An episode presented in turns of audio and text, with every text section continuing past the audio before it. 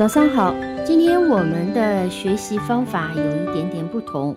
过去呢，我们通常是从一个英语词或者是词组讲起。那我们今天要从一个中文的常用字说起。那么学了那么久的英语呢，我相信你已经明白，英语单词和中文并不总是一一对应的。以我们上周说过的“手机”这个词来讲。用不同的逻辑造词啊，因为这个词它的出现是这样东西出现以后才会出现。那么用不同的逻辑造词呢，就会有不同的说法。比如说，我们考虑便携性，就会说成是 mobile phone。考虑制造技术，那么就是蜂窝式的移动电话。那么蜂窝式移动电话，我们通常叫 cellular phone，简称就是 cell phone。如果说一只手能拿下的电话啊，是描写它这个形状，包括它的一个便携性，我们就会说是 handphone。这就是跟我们中文的造词是一致的手机。那当然，我们有时候也说移动电话，但手机讲的更为普遍一点。那我们今天讲的这个词是玩。呃，如果我们说中文的玩，往往我们会对应到 play。呃，当然，在英文的很多说法当中，呃，玩和 play 往往往是可以一一对应的。比如说，我们说孩子们在一起玩的很开心，我们就可以说 Children are playing with each other happily。孩子们玩的很高兴。如果按照字面意思，一个字对应就是 The children played very happily。但是如果这样的句子，我们把这个 children 换成大人。就不能用 play，因为在英文里面通常是小孩子 play，大人从来不 play，adults never play，所以他们玩的很高兴。如果我们用这句话的中文用英文对应的话，那我们通常会说 they had a good time，而很少用 they played very happily，因为这个时候就特别奇怪，成年人是极少用 play 这个词的，除非是一些比较固定的搭配。比如说，play cards 打牌，play football 踢足球，play basketball 打篮球，play the piano 弹奏钢琴。哈，再次强调，嗯，乐器前面要加定冠词，而 football、basketball 前面不用加定冠词。再比如说，play games 玩游戏，那这种情况下呢，都是可以用 play 的。啊，但是我们在中文里面其实很少翻译成玩，它根据上下文会有不同的翻译。那也就是说，其实中文和英文不能往往用一个字一个字的翻译来呃互相解释的啊。那前面一讲到，呃，他们玩的很高兴，除了说 we had they had a good time，也可以讲 they had a lot of fun。那这个时候无论 they 是小孩还是大人都是可以用的。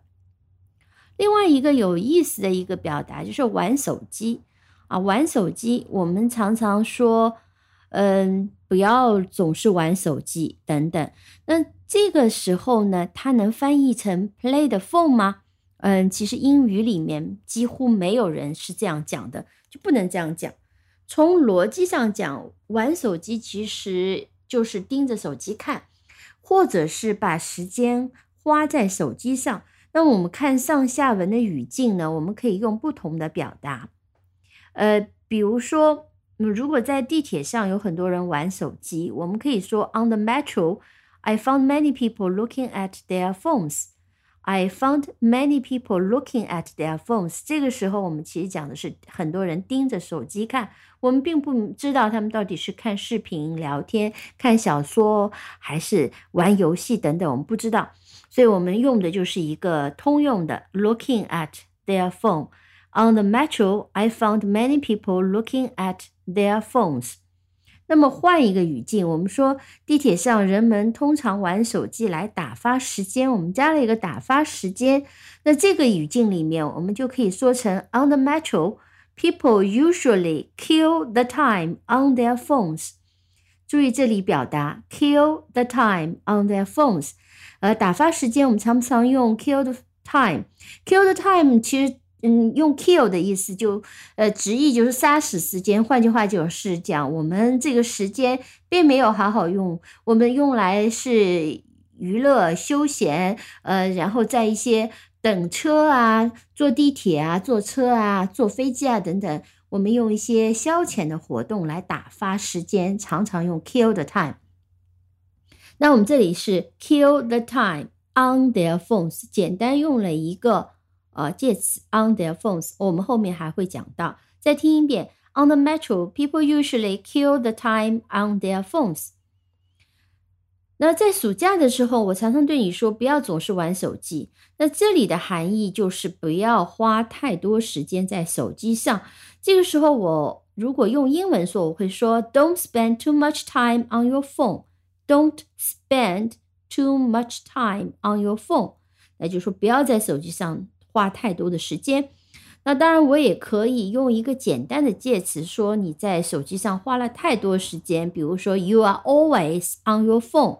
You are always on your phone。你总是在玩手机。On your phone 用的是介词。当然，我告诫你不要玩手机，我也可以说 Would you please get off your phone？Get off，换句话讲就 Don't touch，不要碰你的手机。Would you please get off your phone？那呃，也许呢，你会问我，如果真的是用手机玩游戏，是不是可以用 play the phone 呢？嗯，请加一个 on。通常我们是用 play on the phone，比如说 I'm playing games on the phone，I'm playing videos on my phone。那么 Playing games 在手机上玩游戏，Playing games on my phone. I'm playing videos on my phone. 我在手机上看视频。好，这个时候呢，我们通常是后面有一个宾语，然后再加上一个介词。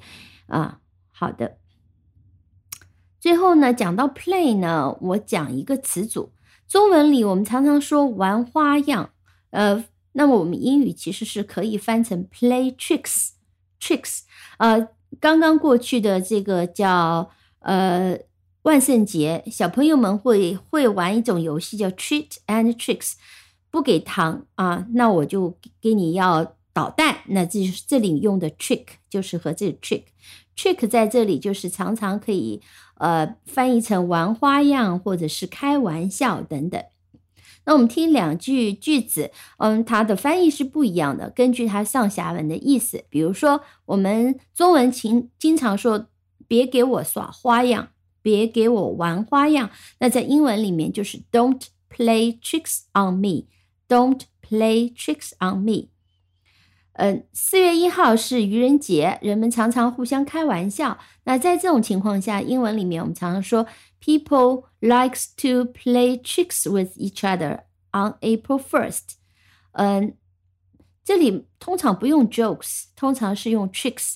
那因为 jokes 往往是语言上面的，但 tricks 呢，有些时候是整人的。比如说，呃，挖个坑啊，不小心，嗯，让人家沾上一些很奇怪的东西啊，等等，不仅仅是语言上的玩笑啊，所以用的是 play tricks。People likes to play tricks with each other on April first。四月一日，人们常常会互相开玩笑。好的，今天我们“玩”这个词的对应英文，我们就先讲到这里。那我也想总结一下，就是英文和中文不是一一对应的。那么，往往我们是在讲到同样的意思的时候呢，我们在英文里的表达和在中文里的表达，很多时候是不一致的。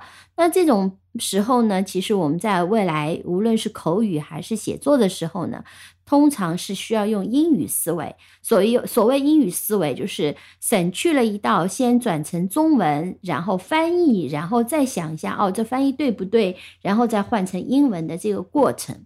那么这个过程怎么形成的呢？通常语言就是要多听、多读、多用，时间久了，你自然而然会养成英语思维。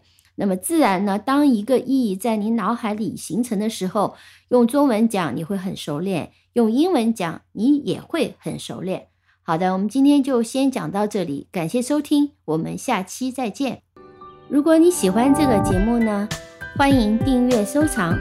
也欢迎把这个节目、这个专辑分享给你的朋友。